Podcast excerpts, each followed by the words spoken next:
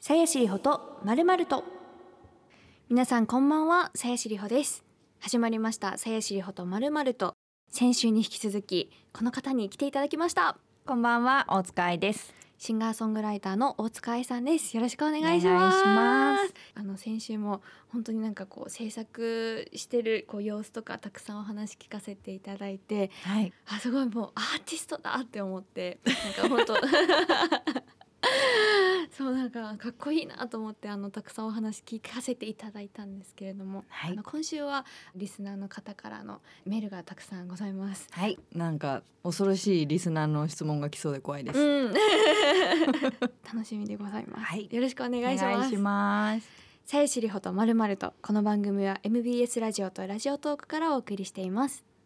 さやしりほと大塚愛と。ではここからメッセージをたくさん読ませていただきますはい。リホマルネームサイモンさんからです幼稚園の頃からファンで13年になります愛さんみたいな可愛くて面白い女性が理想の女性なのですが愛さんの理想の男性はどういう人ですかそれを目標に生きていきますうそん。うんうー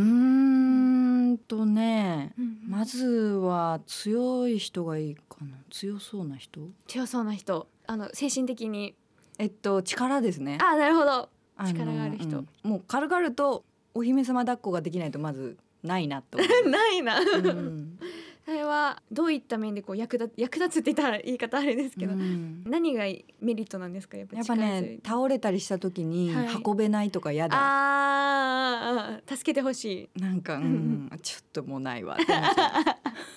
う でも筋トレした方がいいですかね。 で強い男性がまず理想だということです。うんサイモンさん、強い男性目指してください。 え続いて新潟県の長岡市プクリン親方さんからです。自分は中二の時に初めて好きな女の子とカラオケに行った時にさくらんぼを歌っていました。愛さんが好きな人の前で初めて歌った歌は何ですか？好きな人の 前うん、もう好きな人の前で歌ったであろうっていうもう認識でこのプクリンさんいただいてますけど。好きな人の前で歌って歌う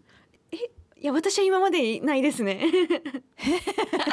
なあんかカラオケに一緒に行くとかあーそういうことなんじゃないですかねすごいその前提で送ってきてるっていうのが面白いですけど、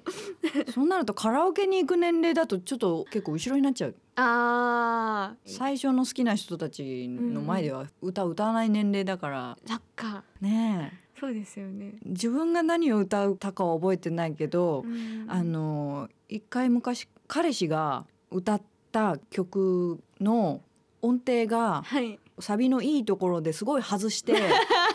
その笑いをこらえきれなくてトイレに駆け込んだのは覚えてるトイレでずっと爆笑して部屋に戻れなかった戻ったらアウトロで終わってた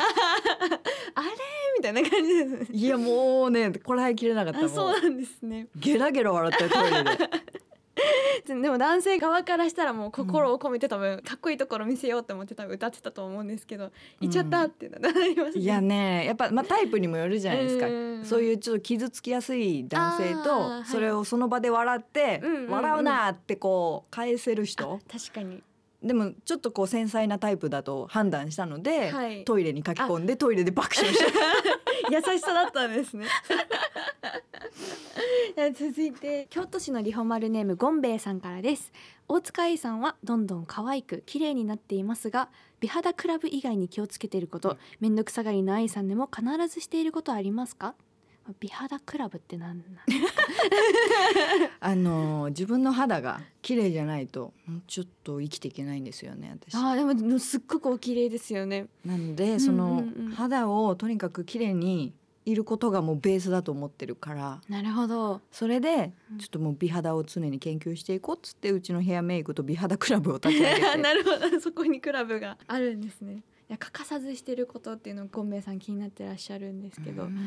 んとね、うんうんあんまり世話しないことあーやりすぎは良くない。かななんか、うんもう本当だったらりほちゃんみたいにあんまりメイクをしないで綺麗だというのが素晴らしいじゃないうんまあ一番楽ですよね。うんんでもやっぱり年齢上どんどんそれは無不可能になっていくわけなんだけうどんでもこの年齢で逆にそれをなんとか実現していこうということではい。今まずファンデーションはやめてああコンシーラーでシミだけ消して今じゃああの塗られてないんですうか、んファンデーションええあれはすごいピカピカとにか くこう引き算をしていく練習ををできるようにあんまり手をかけないでしていくでもなんか、うんあの保湿とかはするじゃないですか、うんうんきっと化粧水塗って保湿してってうんでそれで多分事足りない人もいると思うんですけど、こうどこを足し引きするのがい重要なんですかその、今ねとって、うんヒルドイドだけになっちゃったあヒルロイドだけ。ヒルドイドあの皮膚科でもらいまうす、んうん え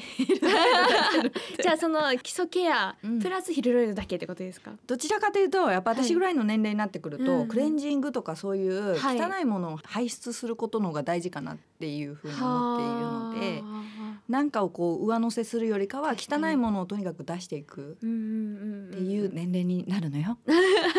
勉強になります。で私今二十三なんですけど、うんあの今のうちに逆にやっといた方がいいことってありますか？とか逆にやんない方がいいとかうん今までの経験上まあ今なんだっていいんじゃないもん。なんなんていい。うんでもやっぱこう肌に一番影響のあるタバコは私は絶対やらないです。ああそっかまあ、うんあまり体にとってはいいことはないですもんね。タいやバコははやっぱり肌に影響がある。そっかそでっタかバコで肌が綺麗な人に出会ったことがないから。へえそこは絶。対かな。それ以外はまあいいんじゃないと思うんう。うん。ポジティィブでいること。ブ。そうですねうん。ホルモンの関係ですよね。うんいやもう喫煙だけはうんしないようにします。